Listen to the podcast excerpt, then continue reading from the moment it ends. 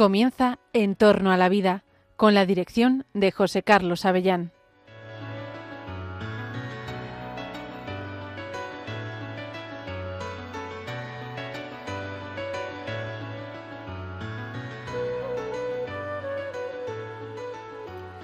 Buenos días o buenas tardes ya, queridos oyentes de Radio María. Te habla José Carlos Avellán. Estás escuchando En torno a la vida.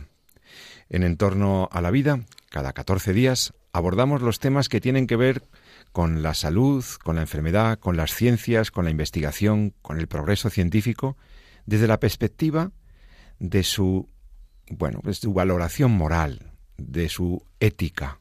Es necesaria ética en la actividad clínica, es necesaria ética en la investigación, es necesario aplicar criterios bioéticos que hagan que ese progreso científico y médico vayan a favor de las personas, a favor del bien de la persona humana. Eso es lo que mueve este programa, que una edición más la hacemos pues eh, pocos días después de que celebrara la Iglesia el Día de la Virgen de Lourdes, el Día de los Enfermos, y precisamente pues hoy queremos hablar de, de la enfermedad y queremos hablar de cómo se debe acompañar y queremos hablar de qué está pasando con algunas enfermedades en particular. Ciertamente se habla de que, bueno, se ha avanzado mucho en el tratamiento de muchas enfermedades, pero hay enfermedades que tienen que ver con la salud mental. Dicen que esa es la gran pandemia, la gran epidemia pandémica de nuestro tiempo. Las enfermedades que tienen que ver con algo tan importante como el equilibrio psicológico y mental. Leía, queridos amigos, eh, una noticia, un dato que se publicaba sobre la salud mental, en particular el tema de las adicciones, en particular el tema de las drogas. Ahora lo vamos a hablar con una experta, pero no, debes, no deja de ser llamativo que el 59% de los jóvenes entre 15 y 29 años reconozcan padecer problemas de salud mental. Es un dato del Barómetro Juvenil, Salud y Bienestar de la Fundación Mutua Madrileña y Faz Juventud. Sí, estamos hablando de que en el Día Mundial de la Salud Mental eh, se, ha evidenciado, se ha evidenciado mm, hace escasamente 48 horas, cómo hay un problema de salud mental también entre los jóvenes. Y esto está conectado también con las adicciones, con las nuevas drogas. Sí, porque la droga, además de las sustancias tóxicas, los tóxicos que mm, de forma lúdica se introducen en el organismo, para evadirse, para mil razones, las drogas son el refugio de personas con crisis existenciales, las drogas han sido un problema en eh, una salida eh, a trastornos, a problemas, a crisis personales. Estamos hablando de algo por la que sufre mucha gente. Eh, y en esta semana en la que tanto estamos hablando de la salud, pues queremos hablar de esas drogas, de la drogadicción y de lo que está pasando con nuestros jóvenes.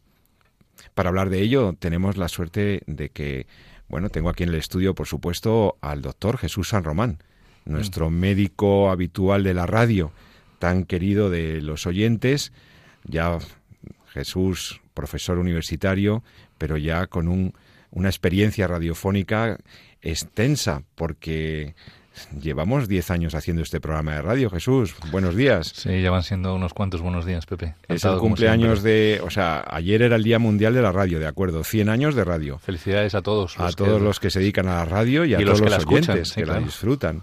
También celebrábamos justo en enero los 25 años de Radio María España.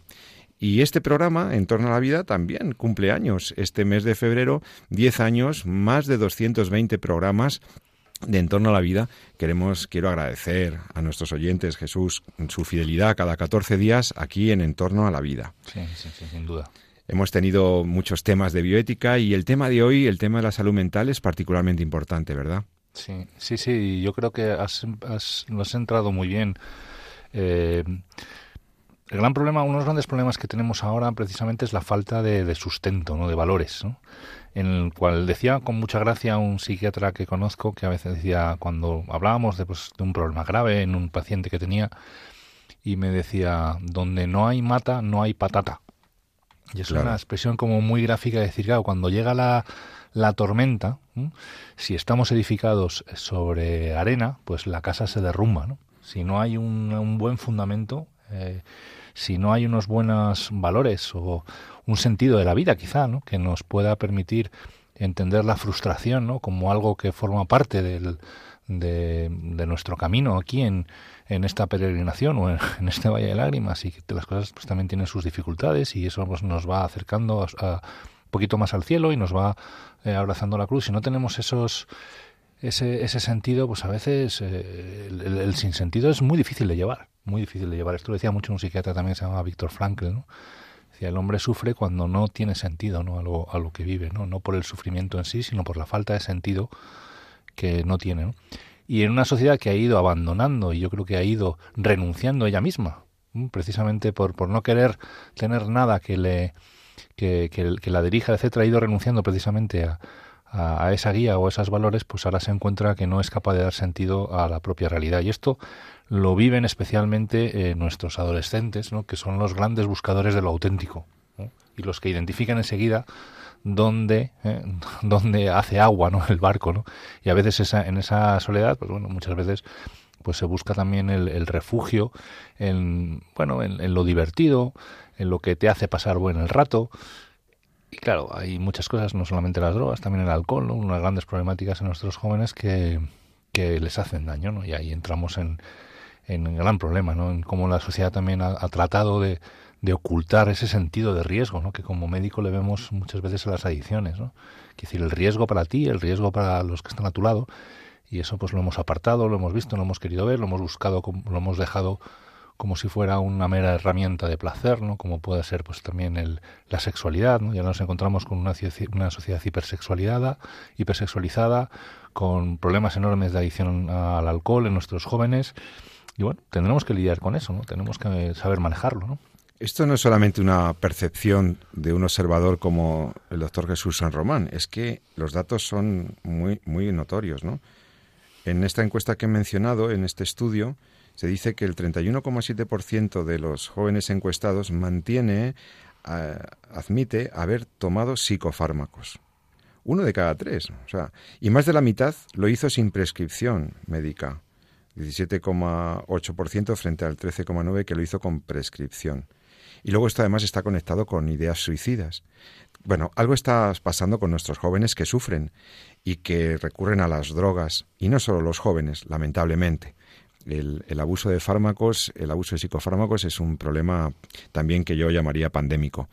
Por eso necesitamos la opinión experta y, vamos a consultar eh, los rasgos de esta situación con, una experta, con una psiquiatra. Tenemos al teléfono a Lucía Gallego, psiquiatra eh, que conoce muy bien este fenómeno que estamos describiendo de las adicciones, de las drogodependencias y que en su experiencia amplia, en su experiencia clínica, seguramente nos pueda ilustrar. Doctora Gallego, Lucía, buenos días. Gracias por estar en Entorno a la Vida, en Radio María. Hola, buenos días. ¿Qué tal? Gracias, Lucía. Pues estoy aquí con el doctor San Román y con nuestros oyentes, que mm, estamos un poco preocupados por los datos que se publicaron eh, en octubre sobre la, prevalencia de, o bueno, pues sí, estos nuevos hábitos de, consumo de psicofármacos combinados con el alcohol, nuevas drogas, nuevas adicciones. ¿Qué estáis viendo, qué estáis viendo en la clínica, en la actividad de atención y en la consulta de psiquiatría en los últimos tiempos? Eh, bueno, eh, o sea, el consumo de drogas en los jóvenes, pues no es nada, no es nada nuevo. ¿eh? Eh, se sigue consumiendo, pues muchas sustancias. Quizás es alarmante, ¿no?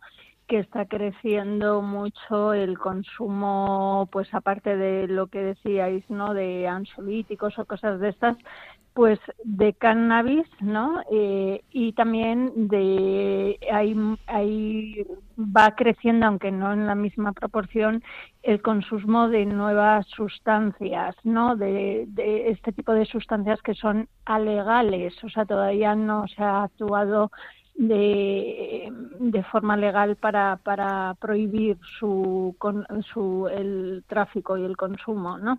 Eh, entonces, eh, estamos viendo todo esto y estamos viendo también el consumo, por supuesto, de las adicciones comportamentales que en los adolescentes hoy están eh, pues también siendo muy notables, ¿no? todo el tema de la adicción al juego, internet, pornografía, etcétera.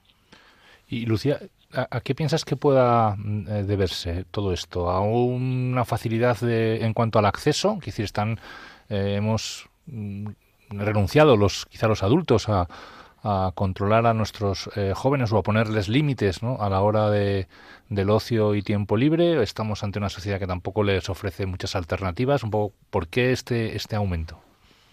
Eh, pues es verdad lo que dices acerca de la soledad de nuestros jóvenes, pues es una de las cosas eh, que están siendo, que estamos realmente eh, detectando, ¿no? O sea, nuestros jóvenes hoy en día eh, se dice, de hecho, que la, generación Z es la generación más sola de, de, este mundo, más incluso que los ancianos, ¿no? Y se estima eh, según estudios que se han hecho fundamentalmente en Estados Unidos, no tenemos tanto aquí, pero que el 65% de esta generación Z, que incluirían, no es el grupo de edad que de los nacidos entre el año 97 y el 2012, que el 65% eh, alguna vez o siempre se siente solo. ¿eh? Entonces, eh, bueno, el que estén solos, eh, sin unos referentes eh, a nivel que les sirvan como modelos y sin, y sin límites y sin tal, pues efectivamente ayuda al consumo. se han identificado además como factores de riesgo, esto en el estudio que ha hecho el Plan Nacional sobre Drogas no al respecto, pues que evidentemente esta falta de límites, o sea, cuanto mayor eh, frecuencia hay de saludas nocturnas en estos jóvenes, cuanto más tarde regresan a casa, cuanto más dinero disponen eh, eh, los jóvenes, pues más posibilidades de consumir drogas y más posibilidades de consumir más de una droga. Entonces, pues hombre, evidentemente no toda la culpa, pero sí parte de la culpa pues la tienen eh, eh, viene de la familia, ¿no? Y de cómo se están poniendo estos límites, ¿no? Qué barbaridad, ¿no? Vaya, qué, crudo, ¿no? Así, ¿no? En el fondo, volvemos a lo de siempre, ¿no? La familia es la que, la base, ¿no? La base de, y es donde se aprende, ¿no? A, a vivir después de adulto.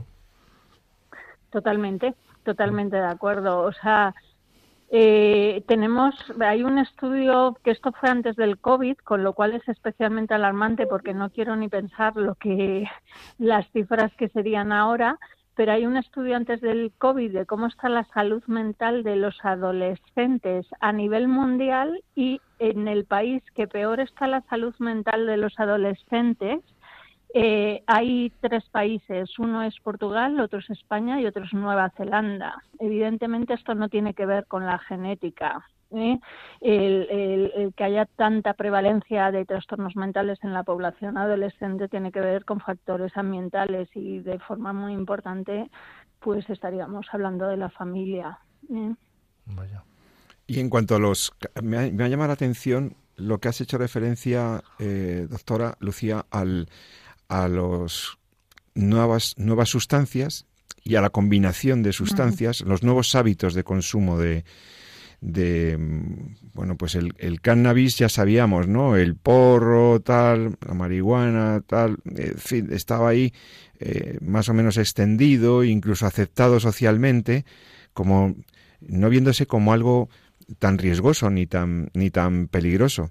Y y entonces, por una parte, me da la sensación de que se persigue con mucha fiereza y con razón, porque es malo para la salud, por ejemplo, el tabaquismo, del uso del tabaco normal, digamos, y sin embargo hay una suerte de aceptación o de tolerancia social mayor al uso de psicofármacos o al uso incluso de eso, de, del, del cannabis con finalidad lúdica.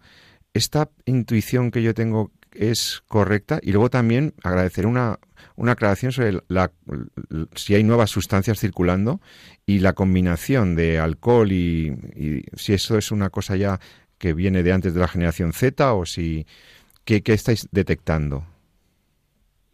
A ver, eh, eh, eh, ahora mismo se consume, la percepción de riesgo para el consumo de cannabis es menor que para el tabaco. ¿Eh? O sea, de hecho, lo que se está detectando es que se consume eh, incluso más en, en, la población adolescente más cannabis que tabaco eh, pudiera llegar a consumirse. Eh, bueno, esto es terrible. Bueno, y de hecho existe una campaña ahora mismo actualmente de, de legalización, ¿no? De del cannabis es tremendo porque no, mm, bueno, se ve que es gente que no, no tiene en su mano las evidencias científicas, ¿no? En relación al consumo de, de, eh, de porros. Eh, tenemos, eh, los psiquiatras yo creo que odiamos especialmente al cannabis porque es el, lo que aumenta de forma notable el riesgo de padecer trastornos psicóticos. O sea, hay un aumento de aproximadamente 2,5 veces la prevalencia de psicosis en relación al consumo de cannabis. Si este consumo aparece antes de los 15 años de edad, cuando el cerebro no está totalmente desarrollado, ¿vale? Pues eh, esto se aumenta hasta cuatro veces, ¿no? Más probabilidades de padecer una, una, un trastorno psicótico, ¿no? Y también está relacionado eh, hay una relación dosis-respuesta, o sea, cuanto más dosis de cannabis, pues más posibilidades de desarrollar un trastorno psicótico. Un trastorno psicótico como esquizofrenia, o sea, es una enfermedad crónica eh, que ya te quedas con ella para toda, para toda la vida, ¿eh? en muchas ocasiones, ¿no? luego, además, respecto al consumo de, cannabis, aparte del riesgo de padecer trastornos psicóticos, la gente no sabe que, en este cerebro adolescente que está desarrollándose, pues el consumo de cannabis afecta al cociente intelectual y esto no se recupera a pesar de que dejes de consumir de cannabis. Y hay estudios que demuestran que el consumo de, cannabis ¿no? en la adolescencia puede reducir hasta en, un, en 7-8 puntos el cociente intelectual y esto es irreversible, ¿vale? Eh, entonces, bueno, eh, eh, se estima también que no hay síndrome, de abstinencia, etcétera. Esto también es equivocado. es equivocado porque la gente piensa que el cannabis que consumen ahora es el mismo que se consumía en los años 60 en los años 60, en la época hippie del amor libre y todo eso, se consumía un cannabis donde el porcentaje de tetrahidrocannabinol, que es el componente que más daño causa a nivel del sistema nervioso central, pues el, el, porcentaje de tetrahidrocannabinol hasta los años 90, de hecho, era menos del 2%, mientras que actualmente eh, eh, el porcentaje de tetrahidrocannabinol que se estima que hay en, en los compuestos derivados de cannabis que, que, que, consume la gente está entre un 17 y un 30%. Eh, entonces, los daños, entonces eh, los daños a nivel cerebral evidentemente no tienen nada que ver con lo que eh, se pasaba antes, o sea, de hecho ahora mm, antes se decía que no había un síndrome de abstinencia del cannabis, ahora hay un síndrome de abstinencia perfectamente reconocido, etcétera. Bueno, en fin, que es bastante dañino. En relación a las nuevas sustancias, claro, la facilidad es que las puedes comprar por internet, claro. Eh, yo tengo pacientes que pues les pido siempre que me enseñen como tal, ¿no? Soy curiosa para esto y me enseñan. Entonces, es que es tremendamente fácil. Hay páginas donde tú accedes a ellas y puede ser como un Amazon, ¿eh? eh, compras productos similares a las anfetaminas o a la cocaína o al, cannabis que no son exactamente iguales, ¿no? Eh, provocan una modificación de la estructura química, ¿no? Entonces no son exactamente iguales, pero producen efectos muy similares y los puedes comprar a través de internet. problema, esto no está, eh, no es ilegal, eh, van más rápido ellos produciendo sustancias nuevas de lo que puede ir la ley para, para prohibirlas. Se estima que en los últimos cinco años ha habido más que cerca a mil sustancias psicoactivas nuevas que se han puesto en el mercado. Entonces es imposible. Nos es imposible incluso muchas veces detectar, ¿no? Cuando acuden a urgencias de hospitales, qué es lo que han, han consumido, ¿no? Entonces, y además está de muy fácil acceso. Entonces, esto está produciendo también mucho problema. No tanto como el cannabis, porque no está tan extendido, pero mm, démosle tiempo. ¿eh? y, veremos, ¿no? Y luego, pues también el alcohol que me comentabais, pues también es un problema muy grave que también no perciben completamente.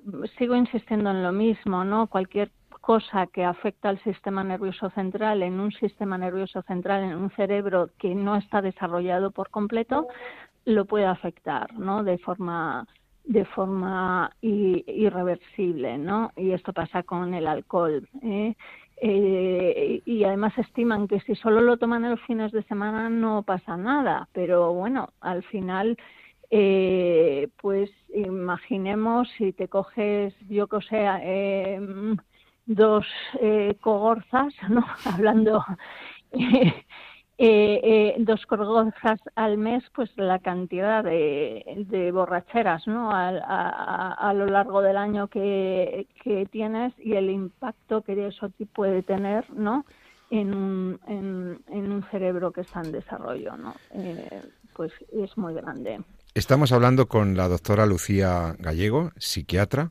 Em, bueno, los datos y la exposición que nos has hecho clarísima desde tu visión experta de la atención psiquiátrica constante a, afecciones de todo tipo derivado de estas mm, drogodependencias, de estas toxicomanías que tienen tanto, que hacen tanto daño, no solo a la salud, sino también a la sociedad en general, porque luego eso tiene un coste de atención sanitaria, tiene un coste de soledad de las personas, afecta a las relaciones de los jóvenes, etcétera, etcétera. Pues no sé, Lucía, mm, si eh, una última palabra quisieras decir sobre qué es lo que está pasando o qué podemos hacer. Em, ¿Esto cómo lo, cómo lo solucionamos? ¿no? ¿Qué podemos hacer? Porque, ¿qué le pasa a un joven? Pues, Tiene que hacer eso, ¿no? Tomar esas cosas. Es que... Yo, yo, yo diría que lo que tenemos es que pensar cómo acompañar a nuestros jóvenes ¿no? en ese proceso de maduración que es lo que significa la adolescencia, ¿no?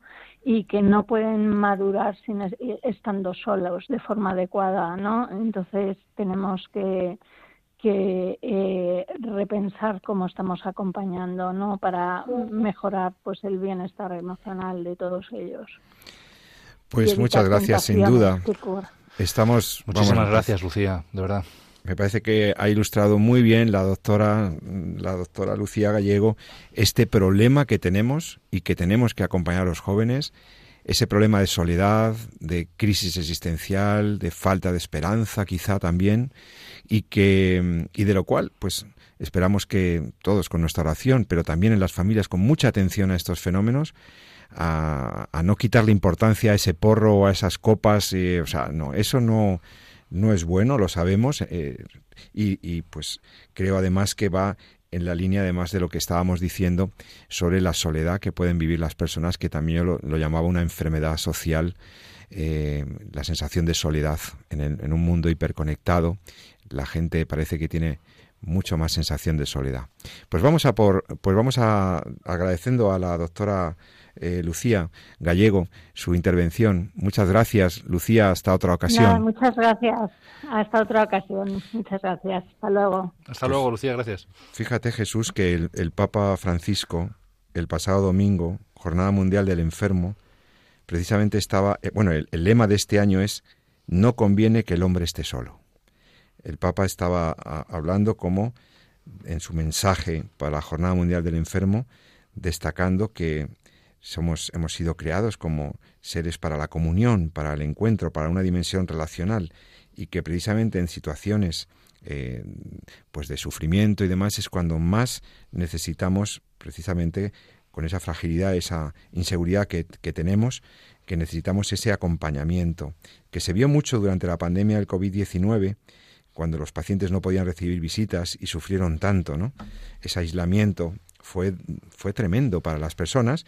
Y, y entonces aquí hay un mensaje cristiano, hay un mensaje de profunda caridad eh, que nos propuso el Papa Francisco y que viene perfecto para, para el programa de hoy, para comentar ese, bueno, pues ese mensaje y esa orientación cristiana que tenemos que tener a la atención a las personas más frágiles y a la soledad, pues vamos a hablar con, con un sacerdote amigo nuestro que está muy vinculado a, la, a los temas de salud, a los temas de atención eh, en, los, en los centros sanitarios, que tiene una experiencia de pastoral de la salud muy amplia. Y, pero antes déjame que nos alegremos con una canción, con una canción que, bueno, pues que es de Carlos Vives y que canta con Rubén Blades, este fantástico autor eh, Carlos Vives, el colombiano, que tanta alegría pone en sus canciones y, bueno, habla de la soledad. Es una canción que se llama No estás solo. Eh, escuchamos la canción un par de minuticos y volvemos aquí en Entorno a la Vida para hablar sobre lo que ha dicho el Papa sobre la atención a los enfermos y la atención a la soledad. Hasta ahora mismo. Hay vainas que se aparecen cuando uno menos las piensa. Llegan y aunque no las quieran se quedan por unos días. Nos dice que estás enfermo y venimos para animarte. Un malestar no es eterno y menos si se comparte. Y aunque interminable parezca la noche, al final se irá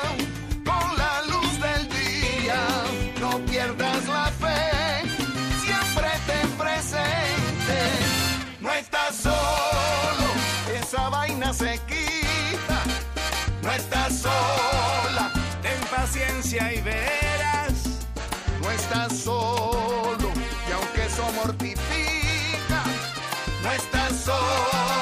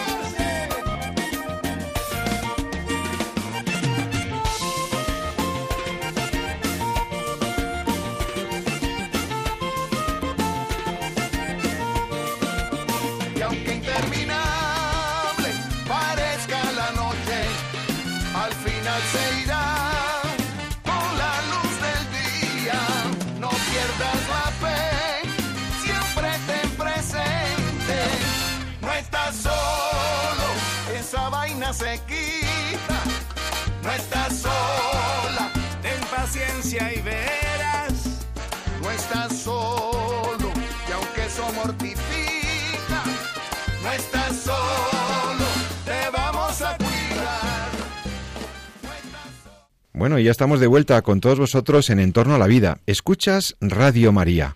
Eh, hemos escuchado una canción de Carlos Vives y Rubén Blades, No estás solo. Aprovecho para saludar a todos mis amigos y amigas académicos, profesores y amigos de Colombia, de una nación que, a la que tengo especial cariño. Se la dedicamos a, a mis amigos de la bioética de Colombia. Y estoy aquí con el doctor Jesús San Román. Después de escuchar el No estás solo, creo que esta canción pegaba porque el, lema de este año de la Jornada Mundial del Enfermo, cuando celebramos la Virgen de Lourdes el domingo pasado, pues eh, bueno, hoy ya 14 miércoles de ceniza, hoy ya 14 miércoles de ceniza, empezamos la cuaresma, Jesús. Pues mm, tenemos muy buenos propósitos para esta cuaresma, pero el Papa queríamos recordar, ya que este es un programa sobre la enfermedad y la salud y demás, queríamos recordar el mensaje del Papa y comentarlo con alguien a quien queremos mucho y que se dedica precisamente a esto, a la pastoral de la salud. Tenemos al teléfono al padre Pablo López Peláez. Pablo, eh, sacerdote, estudioso, estudioso de la bioética que se doctoró en bioética, además con nosotros en la Universidad Rey Juan Carlos. Es un sacerdote que se ha querido seguir trabajando en este área de la, de la ética de la salud y demás, y que, y que bueno, que es capellán en, en el Hospital Rey Juan Carlos en Madrid.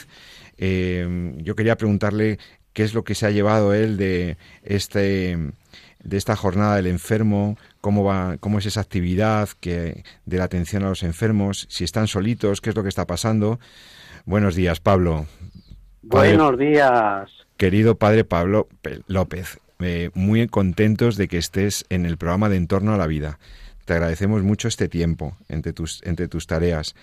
Eh, Queríamos preguntarte por este mensaje del Papa, ¿qué significa para ti que te dedicas a la pastoral de la salud y que estás en el hospital con los enfermos? ¿Qué, destacarías de este mensaje del, Santo Padre?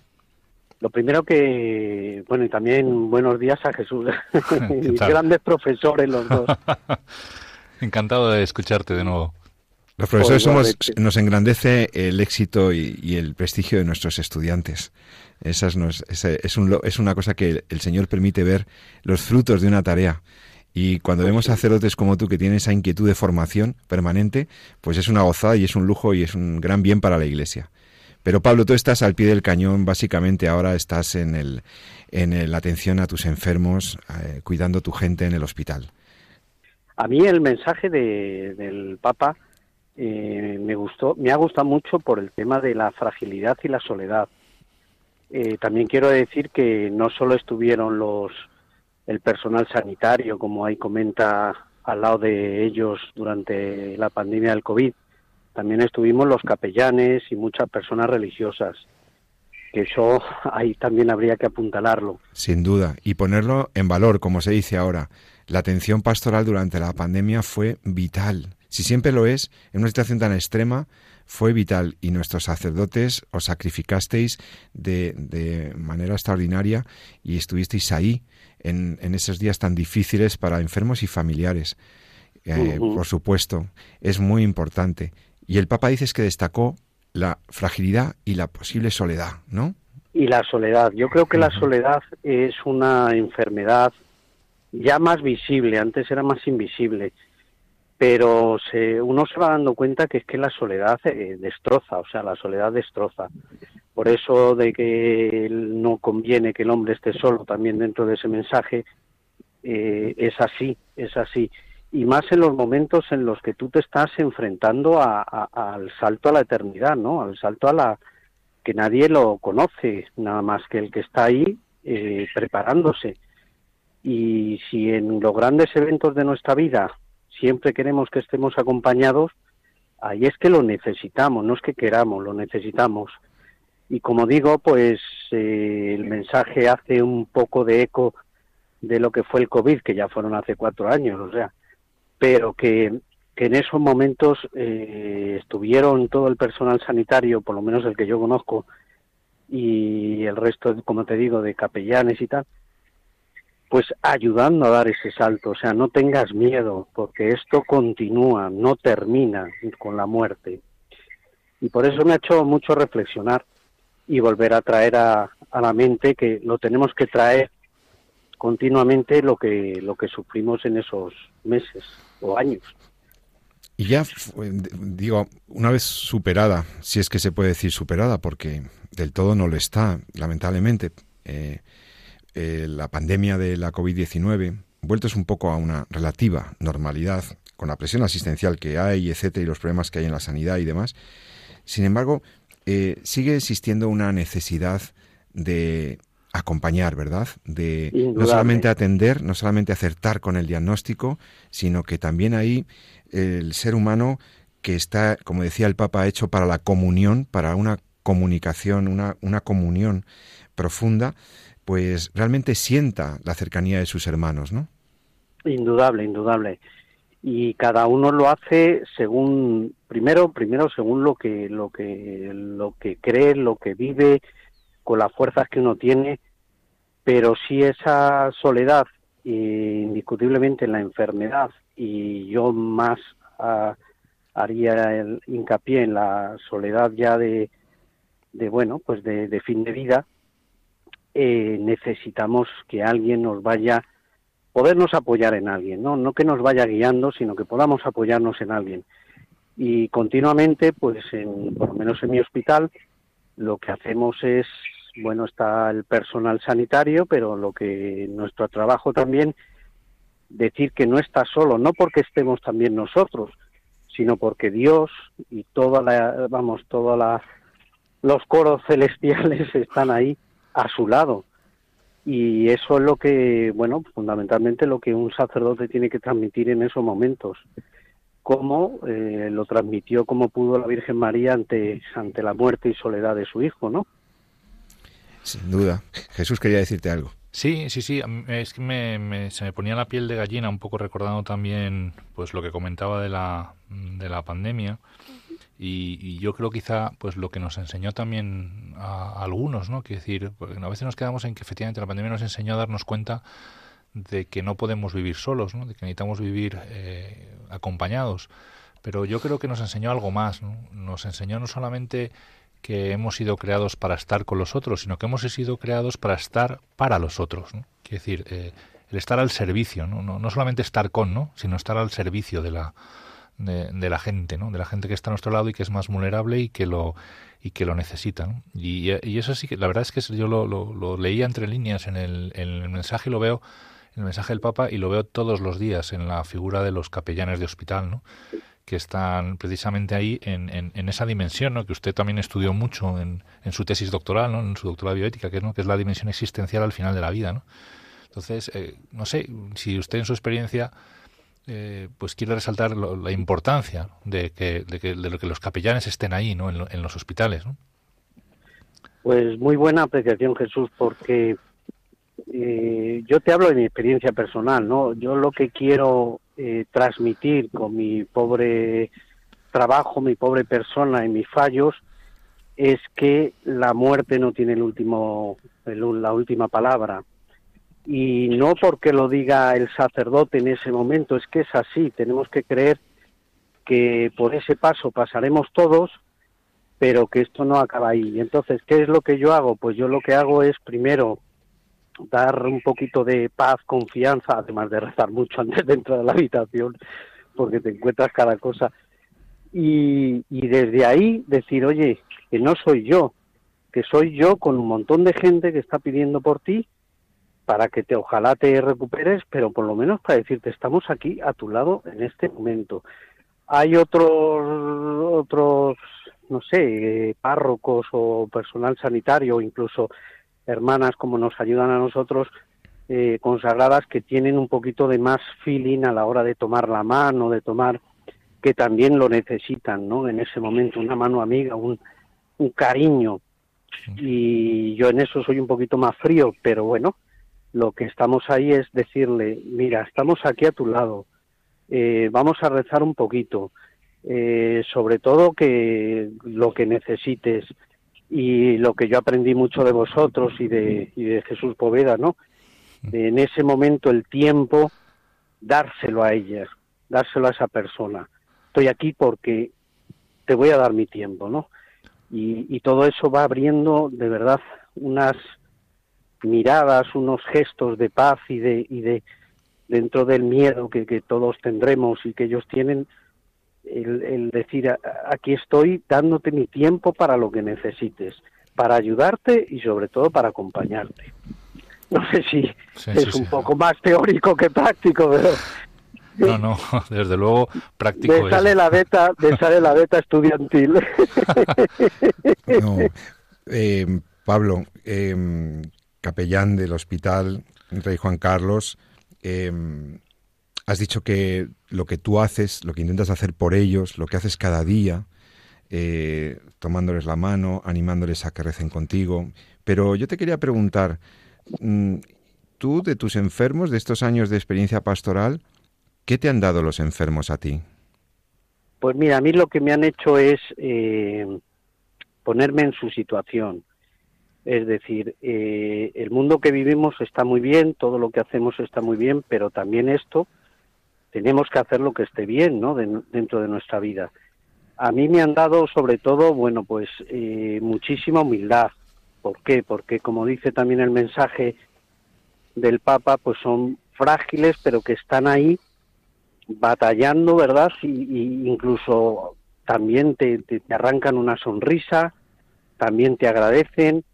Eh, ¿Qué más aprendo de ellos? Pues sobre todo el, el saber que yo un día voy a estar ahí y que ojalá también haya alguien que me esté animando, sonriendo y dando cariño. Y aparte, como sacerdote, pues eh, dándoles la, la llave de, la eternidad, ¿no? No solo mediante los sacramentos, insisto, que por supuesto que Dios los da mucho mejor que yo, pero también eh, hacer esos sacramentos parte de la vida, o sea, si es que esto es lo que sabemos y creemos. Y luego lo que me ha impactado mucho es que cuando entras a una habitación y ya te dicen que estás sedado que tiene, no sé, eh, que ya no habla, que ya no, no, te pones a rezar con ellos y algunos abren los ojos, algunos empiezan a mover la boca ante el asombro de, tan, de, de los que están ahí en la habitación. A mí eso no me asombra porque mientras, como sabemos bien, la persona es espíritu y es cuerpo, si el cuerpo no puede comunicarse, el espíritu se comunica.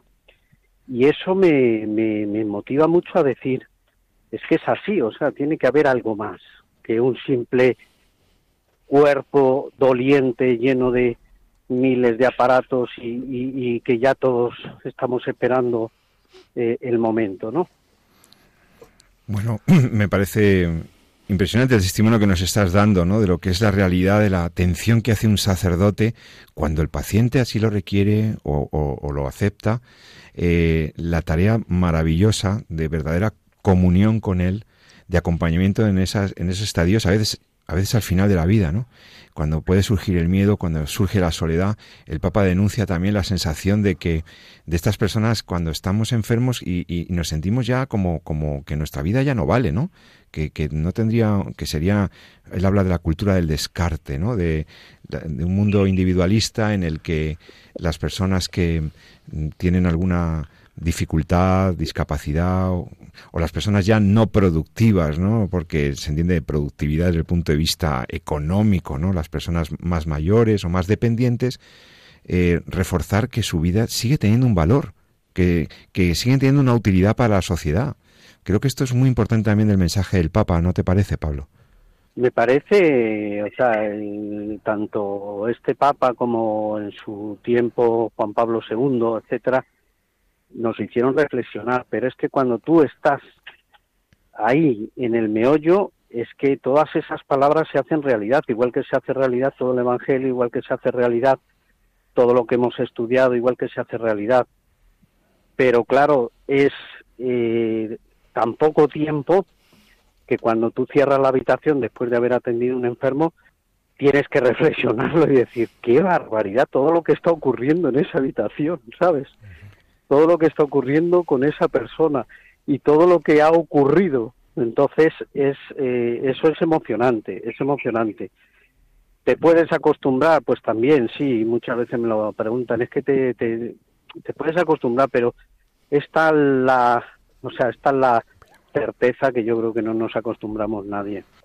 Pues Pablo, Pablo López Peláez, sacerdote, capellán del Hospital Rey Juan Carlos, experto en bioética también, muy querido universitario de estos dos locutores. Ahora ya no eres alumno, eres maestro para nosotros de humanidad con lo que tú haces. Y qué bueno, damos gracias a Dios porque haya sacerdotes como tú que entregan la vida en esos momentos de sufrimiento y de fragilidad de las personas en la pastoral de la salud. Hay que defender a nuestros capellanes, hay que apoyarles, hay que rezar por ellos. Y muchas gracias, Pablo, por tu testimonio en Radio María. Y una cosa antes, eh, también la soledad está en personas que no están enfermas, ¿eh? Claro o sea, que, que tenemos sí. que aplicar todo esto, pues en el pobre padre de familia o madre de familia que se siente sola, en el adolescente, en el niño, o sea, que, que la soledad no es, la soledad no tiene edades. Exacto. Y también hay que recalcar todo lo que vosotros hacéis con esto de, con este programa Radio María. Aquí lo escuchan mucho. Entonces, quieras que no, ahí estamos acompañando a todo el que lo necesite, dentro de nuestras posibilidades y dentro también de, bueno, pues oye, yo aquí, yo cuando me dediqué a todo esto, pues tenía todavía fuerzas, tenía todavía alegría y digo, ¿y por qué no darla a los que más lo necesitan, no? Y yo lo agradezco un montón. ¿eh? Además, que me da mucho gusto haber participado con vosotros. Pues muchas gracias, Muchas gracias, Pablo. Pablo, Pablo. Seguiremos rezando por ti y por todos los capellanes de los hospitales. Sí, defendiendo el trabajo que hacéis y la necesidad ¿no? de, de estar allí acompañando ¿no? a, a la gente en el sistema sanitario en su totalidad. ¿no? Y nos alegra que escuchen Radio María, claro que sí. Y de, y de vez en cuando una cervecita también eso es acompañar al cura, ¿eh? Hombre, Pues venga, tomo nota, tomo nota de verdad. O ver un partido del Atleti. hombre, pues Eso eso, ya no sé yo. pues a eso, a eso yo sí me apunto también. Te, te llamaremos Pablo. Eso es acompañar también. Claro que sí, Se vive muy bien de, de juntos. se vive y se sufre muy bien. bueno, pues muchas gracias, Pablo. Hasta, hasta muy pronto. Gracias, que Dios te bendiga. Gracias. Gracias. Bueno amigos, y hemos hablado de la necesidad de orar, de orar por la vida, de orar por los sacerdotes, de, de orar por la defensa de los más débiles y vulnerables.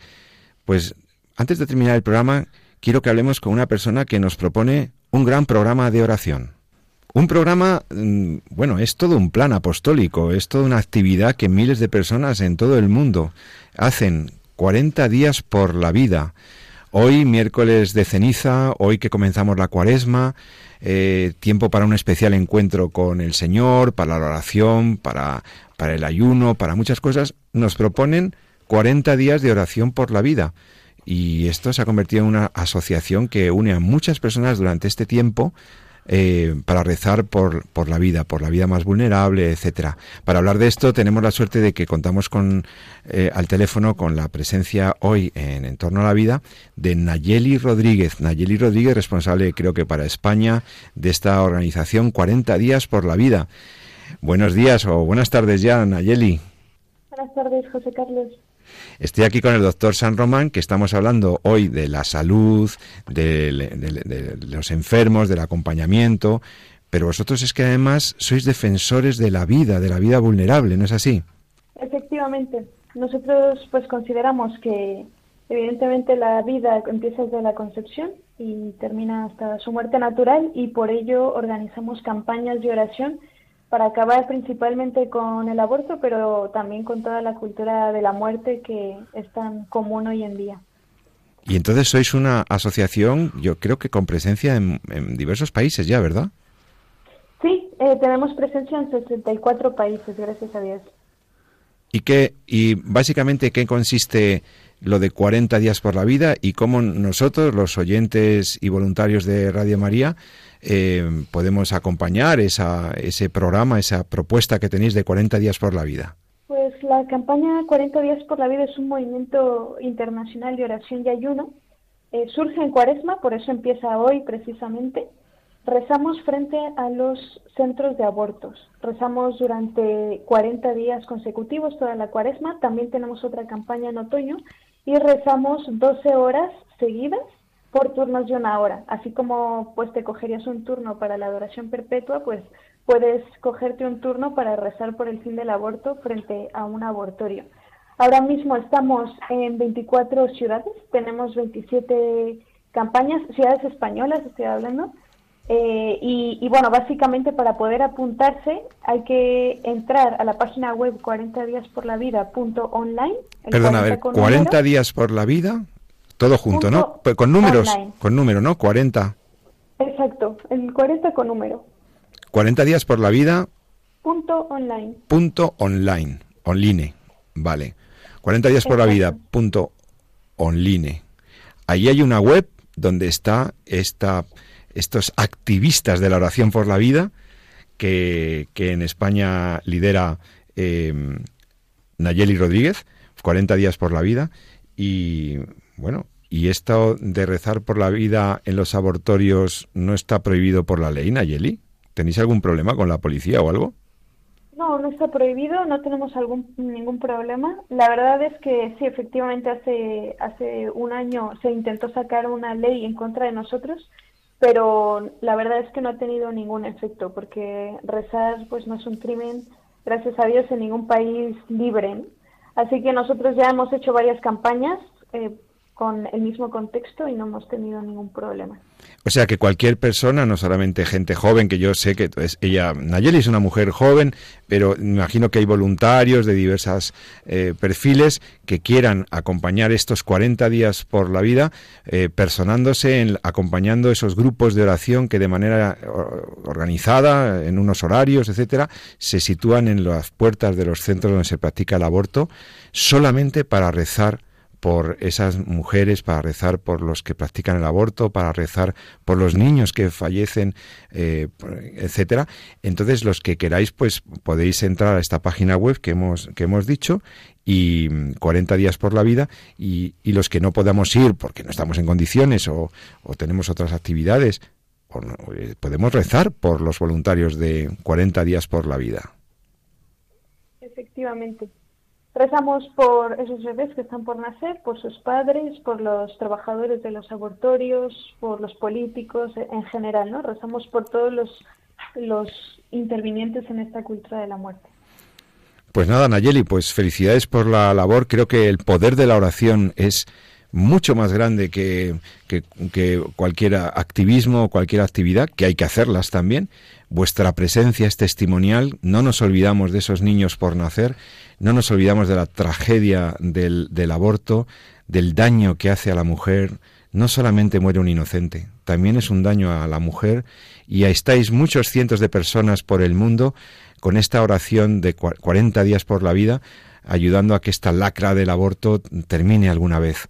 Eh, que el Señor y la Virgen de Lourdes nos acompañe y, y, bendiga vuestro trabajo. Nayeli Rodríguez, de 40 días por la vida, muchas gracias. Gracias. Bueno, pues despedido, habiendo despedido ya a Nayeli Rodríguez de 40 días por la vida, Jesús, pues hemos cerrado un programa intenso, con participaciones muy interesantes, ¿verdad? Sí, Empezábamos sí, con la sí. psiquiatra Lucía Gallego, eh, hemos seguido con el capellán eh, Pablo López, hemos hablado sobre la enfermedad, sobre el riesgo de abandono, sobre el acompañamiento a la soledad de algunas personas, sobre las drogas, sobre los jóvenes, y al final hemos terminado con una, hablando sobre eh, la oración por la vida, ¿no? Sí, sí, me recordaba el programa que en el fondo hablamos, hemos hablado mucho de la soledad, ¿no? Y fíjate, recordaba a veces mentalmente mientras hablaba don, don Pablo, ¿no? Eh, Las palabras del Evangelio que dices, eh, yo estaré con vosotros hasta el fin de los tiempos, ¿no? Decir, no, no, no estamos solos, ¿no? Tenemos al Señor con nosotros eh, real, ¿no? Físicamente en el, en el sagrario, en la Eucaristía, y le llevamos con nosotros al Espíritu Santo en nuestro interior. Así que, bueno, pues aunque eh, estemos solos, no lo estamos, ¿no? Pero sí es importante también acompañar, ¿no? Acompañar a, a todos los, nuestros mayores, a todos nuestros enfermos y todos los que en un momento dado sienten esa, esa falta, ¿no? De, presencia física de alguien, ¿no?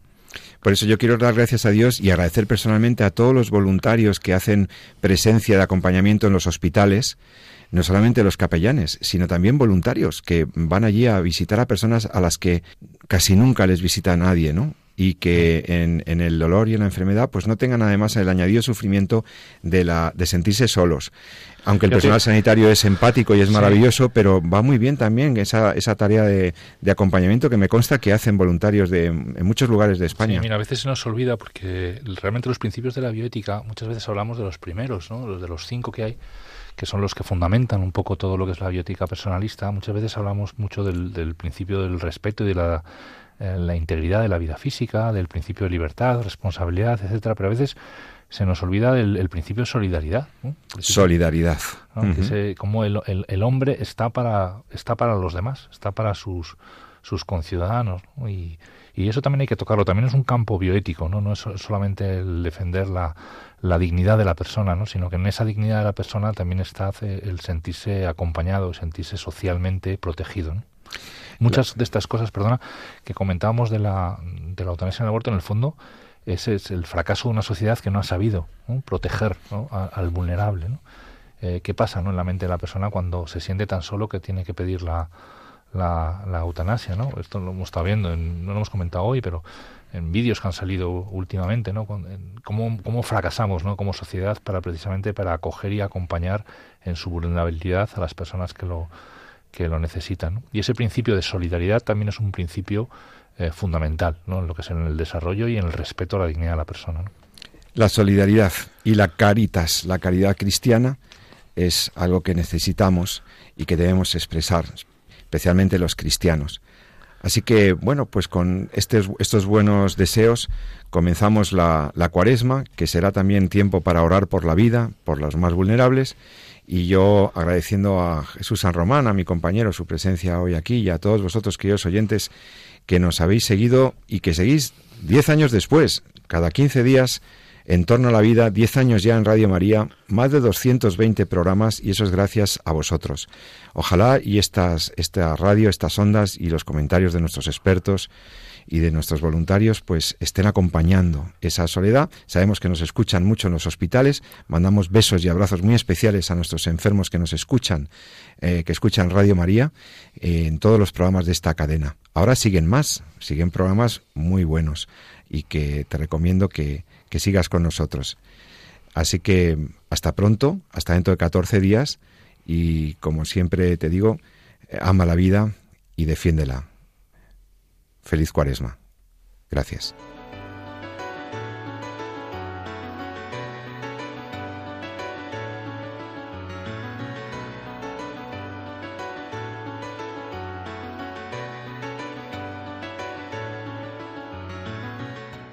Han escuchado en Radio María En torno a la vida, un programa dirigido por José Carlos Avellán.